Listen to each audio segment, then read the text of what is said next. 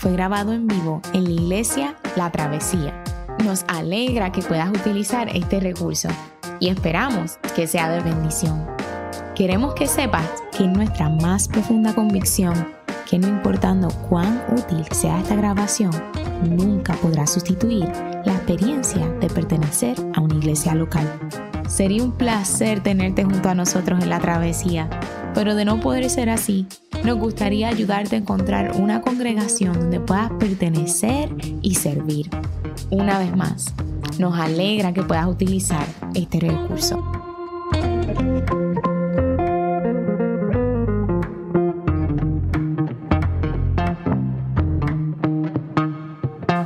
El pasaje de esta mañana se encuentra en el libro del profeta Isaías, capítulo 52, versículos del 13 al 15 y capítulo 53, versículos del 1 al 12. Así dice la palabra del Señor, Isaías 52. Miren, mi siervo triunfará, será exaltado, levantado y muy enaltecido. Muchos se asombraron de él, pues tenía desfigurado el semblante, nada de humano tenía su aspecto del mismo modo, muchas naciones se asombrarán y en su presencia emudecerán los reyes, porque verán lo que no se les había anunciado y entenderán lo que no habían oído. Capítulo 53.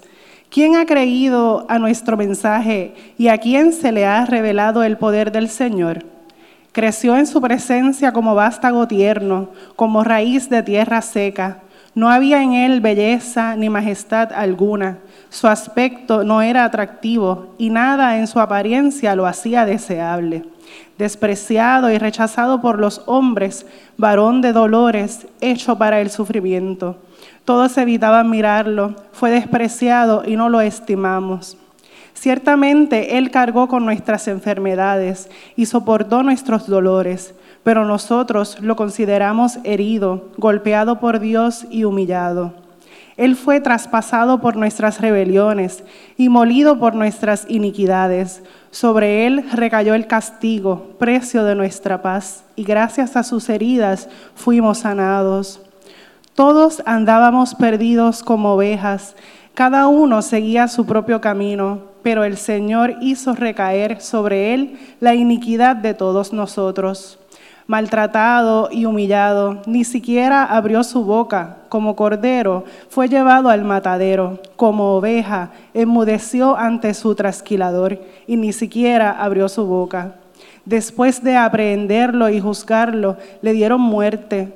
Nadie se preocupó de su descendencia. Fue arrancado de la tierra de los vivientes y golpeado por la transgresión de mi pueblo se le asignó un sepulcro con los malvados y murió entre los malhechores, aunque nunca cometió violencia alguna ni hubo engaño en su boca. Pero el Señor quiso quebrantarlo y hacerlo sufrir. Y como Él ofreció su vida en expiación, verá su desobediencia y prolongará sus días, llevará a cabo la voluntad del Señor.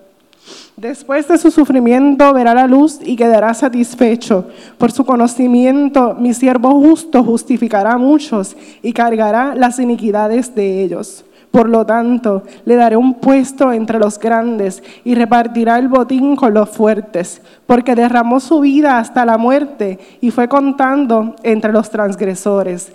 Cargó con el pecado de muchos e intercedió por los pecadores. Esta es la palabra del Señor. Hoy es el quinto día de una serie de sermones llamada Los Cánticos del Siervo.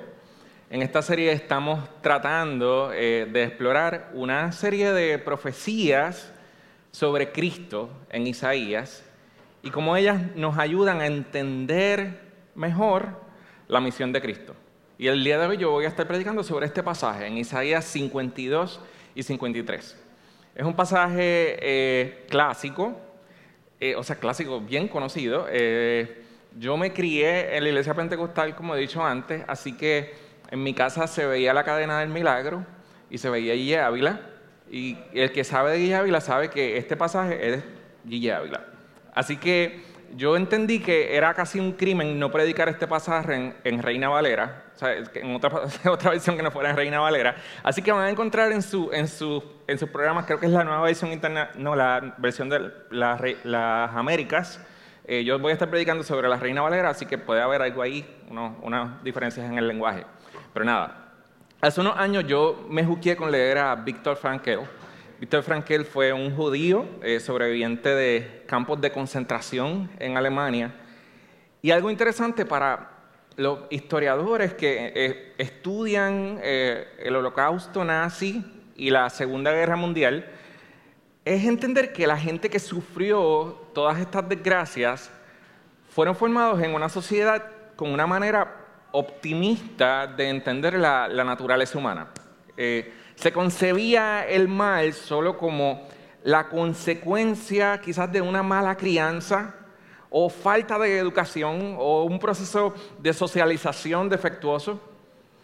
Y todos estos enfoques optimistas de la naturaleza humana quedaron devastados con algo como la Segunda Guerra Mundial.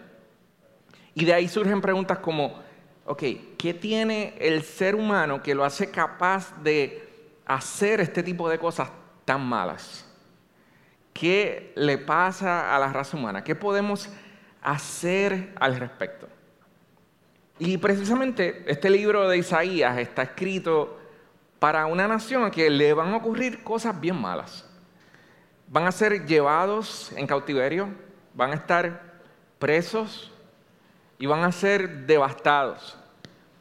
Y se les escribe este capítulo de Isaías tratando de responder a las preguntas de qué les pasa a la, a raza humana y qué Dios ha decidido hacer al respecto.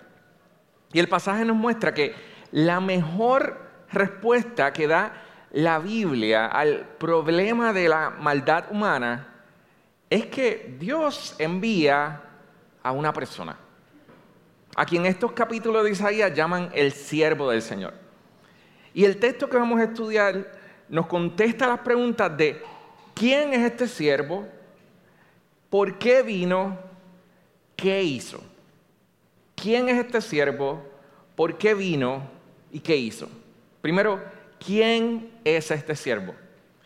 Y el lenguaje que usa el versículo 13, eh, cuando comienza a hablar de él, es interesante. Dice, he aquí mi siervo será prosperado. En la versión en sus programas dice, mi siervo triunfará. Será engrandecido y exaltado y será puesto muy en alto.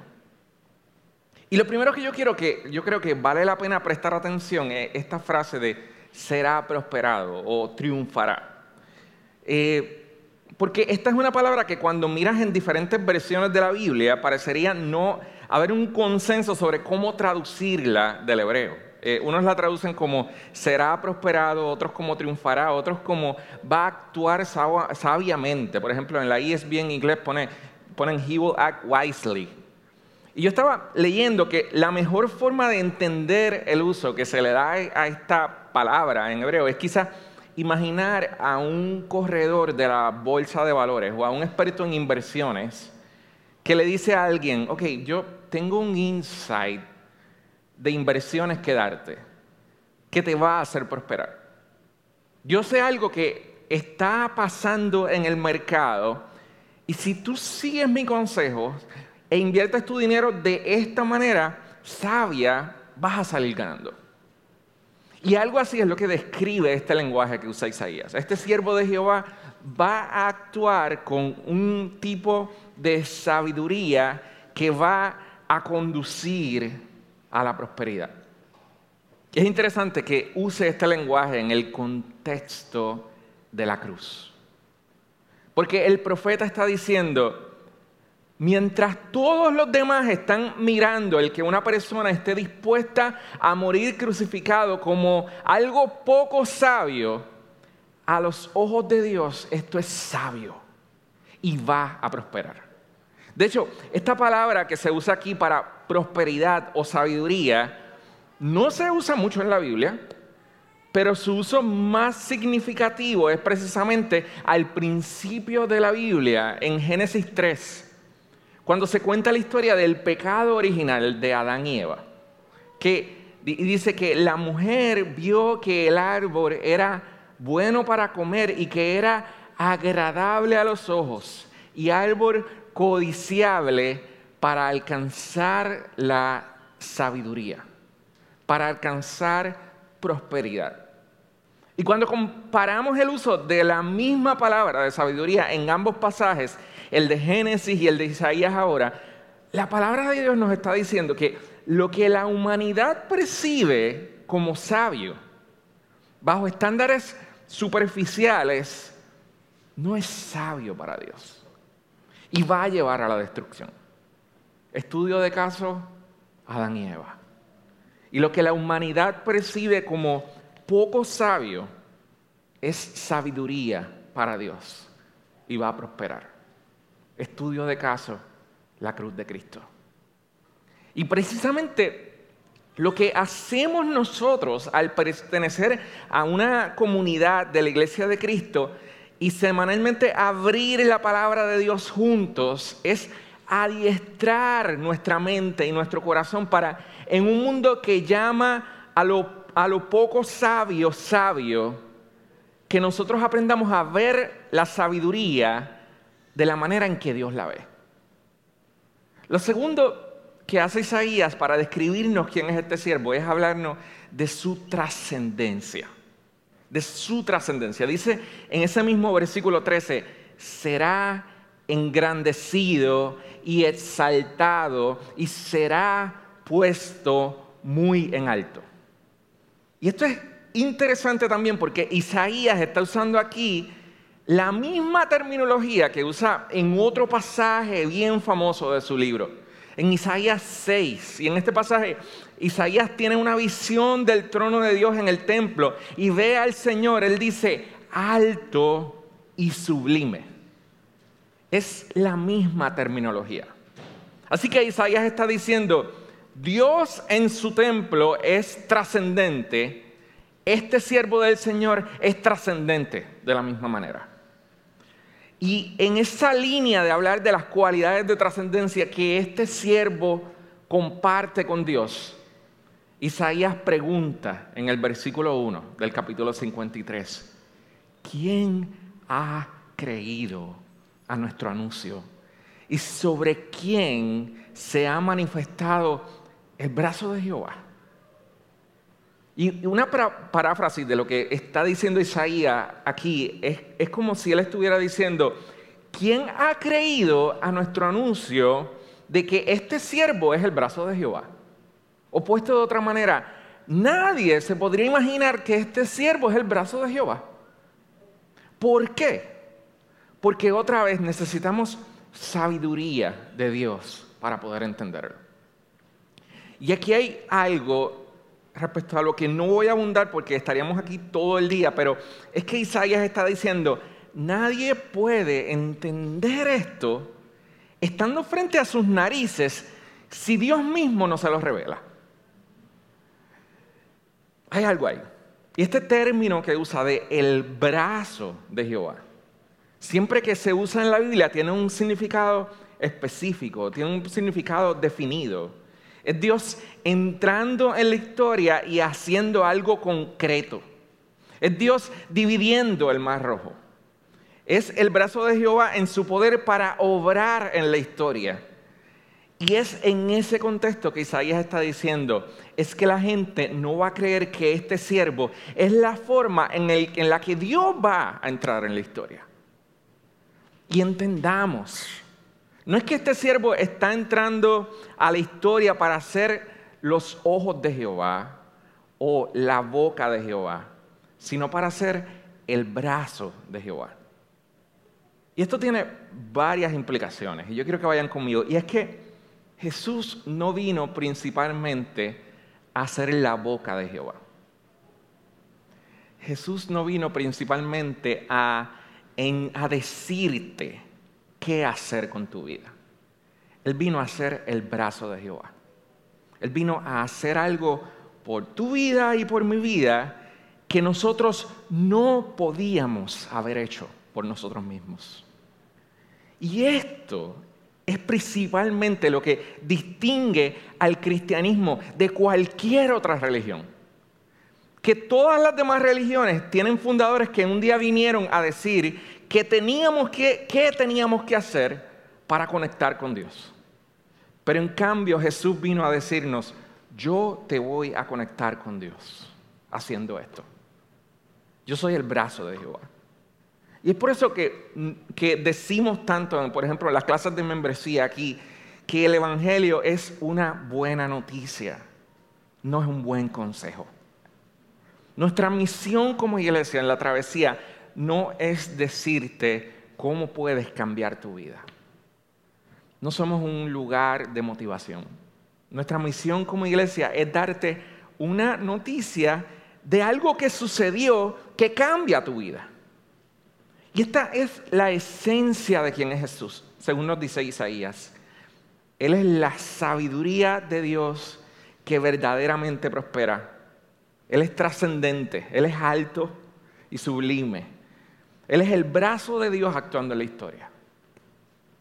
Pero ¿qué motiva a Dios a revelar su sabiduría de esta forma? ¿Qué necesidad tiene la humanidad que motiva a este Dios tan alto y tan sublime a humillarse de esta manera? ¿Por qué vino? Y los versículos 4 al 6 nos tratan de contestar esto. Y yo quiero que invitarte a que leamos estos versículos pensamos, pensando en qué descripción Isaías está haciendo de la raza humana. Él comienza diciendo en el versículo 4, ciertamente llevó Él nuestras enfermedades. O sea, estábamos enfermos. Y sufrió nuestros dolores. Estábamos dolidos. Y nosotros le tuvimos por azotado, por herido de Dios y abatido. Es decir, nosotros no entendimos nada de lo que estaba, pasando. Mas Él herido fue por nuestras rebeliones. Es decir, nosotros éramos rebeldes, molidos por nuestros pecados. Y el castigo de nuestra paz fue sobre Él. Y por su llaga fuimos nosotros curados. Y en medio de toda esta fraseología interesante, Isaías viene al versículo 6 contestando a la pregunta de qué le pasa a la humanidad. En el verso 6 él dice, todos nosotros nos descarriamos como ovejas, cada cual se apartó por su camino. Yo, yo quiero que pienses en la imagen, porque está brutal. Yo quiero que miremos esto en la forma en que, como, es la, como que es la forma de Dios de definir el problema de la raza humana. Todos nosotros, nosotros nos descarriamos como ovejas. Ahora, ¿por qué usar la imagen de una oveja? Obviamente, esta era una sociedad en la que cuidar ovejas era la cosa más normal del mundo. Pero si Dios va a hablar de en qué consiste la maldad humana, ¿por qué no usar una imagen, eh, una imagen que apunte más a, una acción de hacer el mal? Y no a, a la naturaleza que podría parecer inocente de un animal. Él podría haber dicho, todos nosotros buscamos atacar como un león rugiente. Todos nosotros somos traicioneros, como tal animal es traicionero. Todos nosotros somos maquiavélicos, como las hienas de Lion King son maquiavélicas. Pero no está diciendo eso. Él dice, todos nosotros nos apartamos como ovejitas, como ovejas. Es decir, el punto de nuestra condición de pecado no es necesariamente lo que llevamos a la acción sino nuestra condición de ovejas salvajes, que viven como si no tuvieran un pastor. El Salmo 100 dice, reconoced que Él es Dios, Él nos hizo y no nosotros a nosotros mismos, pueblo suyo somos y ovejas de su prado. Isaías dice que la raíz del pecado es precisamente ignorar que somos nosotros ovejas de su prado. La raíz de nuestro pecado no está en lo que hacemos, Iglesia de la Travesía, sino en lo que ignoramos sobre quiénes somos, sobre quién es Dios. La lujuria no es la única razón por la que tú decides tener sexo con alguien fuera del matrimonio. Lo haces porque no crees que Dios es Señor de tu cuerpo, que tú tienes un pastor ser desobediente no es la única razón por la que tú decides tomar un trabajo que Dios te ha dicho que no tomes. Lo haces porque no crees que Dios te va a proveer lo necesario con el salario que estás ganando. Y yo no sé si ven la conexión que yo estoy tratando de hacer, que es que en el fondo de cualquier pecado hay un ignorar primero de que nada quiénes somos nosotros y quién es Dios. Y es por eso que se nos hace tan difícil ser santos, porque tratamos de cambiar nuestra conducta sin lidiar con el sistema de creencias que tenemos en la superficie sobre quiénes somos y quién es Dios. Sobre quién es Dios y quiénes somos nosotros. Y una aplicación de esto para nuestra vida es entender que Dios no quiere que nos arrepintamos solo de las cosas malas que hacemos sino de la manera en que definimos nuestra identidad. Precisamente esa era parte de la controversia de los reformadores con la Iglesia Católica. El asunto de cómo se define este término de concupiscencia. Es cuando llevamos algo a la acción o sencillamente nosotros hay algo que está mal en nosotros desde el principio es la manera en que definimos nuestra identidad, de cuando queremos definir nuestra identidad como algo más que ser ovejas de su prado. Quizás una manera de explorar esto en nuestra vida es explorar nuestra manera de pensar sobre nuestros deseos. Piensa, por ejemplo, en cualquier película de Disney que tú hayas visto. Hay un mensaje recurrente que es decir, sigue tu corazón. Tu corazón es la expresión más pura de quién eres y si tú sigues tu corazón, tú vas a llegar a donde debes estar. Hace una semana ya estaba escuchando un podcast de, un hombre que se llama Cole Newport. Cole Newport es un profesor de ciencias en computadoras que es experto en temas de, de productividad. Y es interesante que él decía que la mayoría de las veces la gente, que la gente no está conforme con su carrera, tiende a creer este, este mito de Disney de que hay una especie de pasión innata en nuestro corazón que si logramos hacer que nuestra profesión se corre a la par con esa pasión de nuestro corazón, entonces vamos a ser felices y vamos a llegar a donde debemos llegar. Y este profesor decía, no vivas así. Esto solo va a traer, hacer tu vida más miserable. Y precisamente la manera en que nuestra cultura nos enseña a entender nuestra sexualidad, por ejemplo, es esa. Diciendo que nuestros impulsos y nuestra orientación sexual son la máxima expresión de nuestra identidad. Y que esto es algo inviolable. Pero la Biblia dice algo completamente diferente. La Biblia dice que nuestros impulsos y nuestra profesión y nuestra nacionalidad y nuestra raza, por más bonitas que sean, no son la parte más real de quienes somos.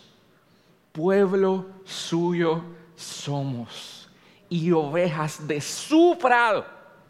Así que nuestros deseos y nuestra identidad necesitan ser moldeados, necesitan ser formados en la comunidad de un buen pastor. Y lo que yo quiero es traerte a la disyuntiva de que o dejas a Dios ser Dios, pastor y Señor de tu vida, o tú eres el, tu propio Dios, pastor y Señor de tu propia vida. Pues de otra manera, o la voluntad de Dios que Él ha determinado en su ley y su palabra para tu vida es ley para tu vida o es solo un buen consejo. Y lo que Isaías nos está tratando de decir es que por eso vino Cristo.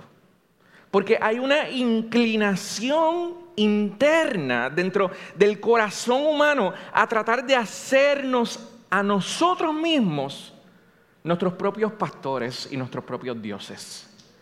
E ignorar quiénes somos y quién es Dios. Pueblo suyo somos y ovejas de su prado. Todos nosotros nos apartamos como ovejas. Cada cual se fue por su camino, dice Isaías. Por eso vino. Ahora, después de explicarnos por qué vino Cristo, Isaías nos explica qué hizo. ¿Qué hizo? Y lo que yo quiero que entendamos en este punto es que si la esencia del pecado es ponernos a nosotros mismos en el lugar donde solo Dios merece estar, la esencia de la salvación es Dios poniéndose a sí mismo en el lugar donde solo nosotros merecemos estar. Eso es lo que Isaías está tratando de decir en los versículos 4 al 6. Isaías está describiendo a Dios sustituyéndose por nosotros. Y por eso dice en el versículo 5, mas el herido fue por nuestras rebeliones, molido por nuestros pecados. En hebreo la palabra es aplastado por ellos. Él está cargando con todas las consecuencias. Y luego dice en el versículo 11, por su conocimiento justificará mi siervo justo a muchos. Justificará. Y yo no sé si siempre entendemos la palabra justificación bien. Quizás la, forma más sencilla que se me ocurre es pensar que, tú dices algo y, a mí no me gusta o, me molestó y yo voy a donde ti y yo te pido que, que justifiques lo que dijiste. Y después de que tú me das una explicación, yo te digo, ok, ahora que justificaste lo que dijiste, eh, entiendo lo que dijiste y, no hay ningún problema. Y en un caso así, ¿qué, tú hiciste? ¿Tú cambiaste lo que dijiste? No, lo justificaste. Lo que hiciste fue cambiar mi actitud hacia lo que dijiste porque veo la justificación. Y esto cambia mi relación contigo quizás no es la mejor explicación que se puede dar, pero Isaías está diciendo que este siervo del Señor ha vivido una vida perfecta y la consecuencia de esa vida perfecta que él ha vivido ha venido sobre nosotros, cambiando por completo nuestra relación con Dios. Y es por eso que la esencia de ser cristiano no es tratar de vivir una vida perfecta, no es tratar de vivir como Jesús. Oye, va, a ser bueno que vivamos como Jesús. Pero eso va a ser solo una consecuencia lógica. La esencia de ser cristiano es creer la buena noticia de que Dios en Cristo se puso a sí mismo en el lugar donde tú merecías estar y que ahora tú estás unido a Él, en el lugar donde Él está. Segunda de Corintios 5:21 hace un resumen perfecto de lo que está planteando Isaías aquí. Y él dice, al que no conoció pecado, por nosotros lo hizo pecado, para que nosotros fuésemos hechos justicia de Dios en él. Y cuando dice que Dios lo hizo pecado, Isaías está diciendo que Dios trató a Cristo como si hubiera hecho todo lo que la humanidad había hecho. Y entonces dice el texto, para que nosotros fuésemos hechos justicia de Dios en él. Esto significa que José Elías se vuelve justicia de Dios. Cuando no significa que José Elías cuando se convierte al cristiano va a ser una buena persona. Es bueno que José Elías sea una buena persona, pero eso no es la esencia de que José Elías sea cristiano. Lo que hace cristiano José Elías es que cree en Jesús y le pide a Dios que lo acepte como justo por lo que Jesús hizo. Y cuando José Elías pide eso, la palabra de Dios promete que Dios le da a José Elías crédito por absolutamente todo lo que Jesús hizo en la cruz. Y José Elías se, está, se puede acercar a Dios con confianza. Y la pregunta es, ¿cómo eso puede ser así? Y algo que nos enseña Isaías en el pasaje que estamos estudiando hoy es la voluntariedad de la muerte de Jesús. Volviendo al versículo 4 de Isaías 53, el profeta dice que ciertamente llevó él nuestras enfermedades. La expresión que usa es, activa. No es que dice, le tocaron nuestras enfermedades y pues las tuvo que cargar. Porque no había más remedio. Dice en el versículo 7, dice en el versículo 4, Él llevó nuestras enfermedades. Dice en el versículo 7, y no abrió su boca. Y lo que vemos es que está diciendo que Jesús hizo todo esto activa y voluntariamente. Y eso tiene al menos dos implicaciones que podemos decir hoy. La primera es una implicación para nuestra alma. Y la segunda es una implicación quizás para nuestra mente. Lo primero que esto significa para nuestra alma es que cuando Jesús estaba muriendo en la cruz, lo que los retenía allí, lo que hizo que no abriera su boca, era su amor por ti. Nada más. Es como cuando, cuando el profeta describe que callará de amor. Es por eso que Pablo dice en Romanos 8 que ni la muerte, ni la vida, ni da, nada nos puede separar del amor de Dios en Cristo. Porque Pablo está diciendo, es que lo demostró en la cruz. Porque Cristo literalmente lo demostró. Algo de, nos, nosotros que, que, no, que nos haga sentir que somos un desastre en la manera en que luchamos con el pecado, en la manera en que trabajamos con nuestra autoestima, en la manera en que tratamos a la gente que nos ama. Él vio eso y aún así dijo, yo lo amo. Y la buena noticia del Evangelio de nuestra alma es que Dios no se ha dado por vencido con nosotros. Y eso es algo que tenemos que predicarle a nuestra alma diariamente cuando sentimos que nos queda, no, nos queda, no nos queda nada más. Si es Luis, eh, usa esta ilustración. Él dice que pensar en el amor de Dios de esta manera es pensar en un buzo que primero que nada se despoja de todo su equipo de buceo y luego se mete al agua y no se queda solamente donde el agua es cristalina y tibia, sino que sigue bajando a donde el agua está verde. Y sigue bajando aún más, hasta donde el agua está negra y está congelada. Y sigue bajando más hasta donde no se puede ver nada y solo hay limo y descomposición. Para luego volver a subir, sintiendo que sus pulmones van a estallar. Hasta salir a la superficie sosteniendo en su mano el objeto precioso que bajó a recuperar. Y este objeto precioso somos tú y yo. Tú y yo necesitamos atesorar eso para nuestra alma siempre que nos sintamos una porquería. Que el Hijo de Dios vino a buscar y a rescatar lo que se había perdido. Y la segunda implicación de la muerte de Cristo es una implicación quizás para nuestra mente y es entender que Jesús esencialmente cumplió con la ley de Dios en dos maneras cuando vino a la tierra. Porque no solo murió para cumplir la ley de Dios, sino que vivió cumpliendo la ley de Dios, amando a Dios, amando a su prójimo como a sí mismo. Quizás otra forma de entender esto es, pensar en, un semáforo. Hay, hay dos formas de cumplir con la ley cuando tú pasas por un semáforo y está rojo. O tú paras y obedeces a perfección lo que las leyes de tránsito piden de ti, o tú decides comerte la luz roja y te van a pegar un ticket o probablemente tengas un accidente. Pero sea como sea que estés obedeciendo o estés desobedeciendo, las leyes de tránsito van a tener un efecto sobre ti. ¿Cómo alguien puede cumplir con la ley de Dios? Pues amando a Dios con todo su corazón y a su prójimo como a sí mismo, o pagando el castigo de no haber amado a Dios con todo nuestro corazón y a su prójimo como a sí mismo.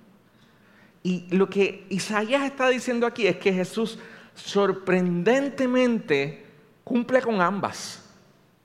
Vive cumpliendo con la ley de Dios. Vive amando a Dios sobre todas las cosas y a su prójimo como a sí mismo. Y a la misma vez muere pagando el castigo de quienes no cumplen con la ley de Dios. Y ambas cosas tienen serias implicaciones para la manera en que tú te percibes a ti mismo como cristiano. La primera es que si Jesús murió pagando el castigo que tú merecías, no hay error demasiado grande que Dios no pueda perdonar. No, no hay, no existe. No existe.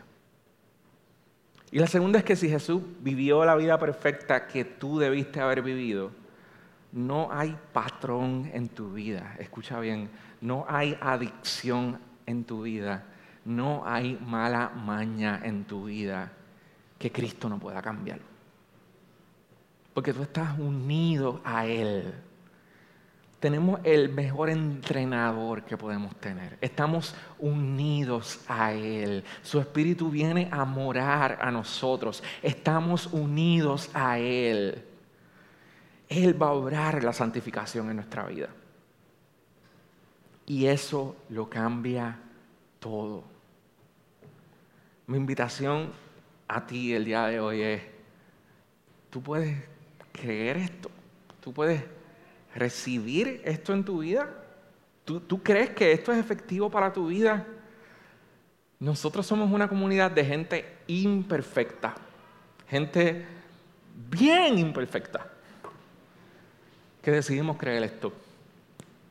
Y esto nos hace amarnos, esto nos hace perdonarnos, esto nos hace dar la vida por nuestros hermanos porque creemos esto. Porque esto cambia nuestra vida por completo te invitamos a ser parte de una comunidad que cree esto. Oremos. Padre, te damos gracias por lo que Cristo logró por nosotros, Señor. Te pedimos que esta semana podamos vivir a la luz de la buena noticia del Evangelio, Señor, la buena noticia de que Cristo murió por los pecadores, Señor. De que el brazo fuerte de Dios, Señor, vino a actuar en la historia para rescatarnos, Señor. Señor, que podamos tratar al pecado como pecado, Señor. Y podamos atesorar tu salvación más que antes, Señor. Ayúdanos, Señor, así como tu Hijo fue el brazo de Jehová actuando en el mundo, que nosotros podamos esta semana ser el brazo de Jehová en nuestros lugares de trabajo, en nuestras escuelas, Señor, en nuestras familias, amando, Señor, y estando ahí para otros. En el nombre de Jesús. Amém.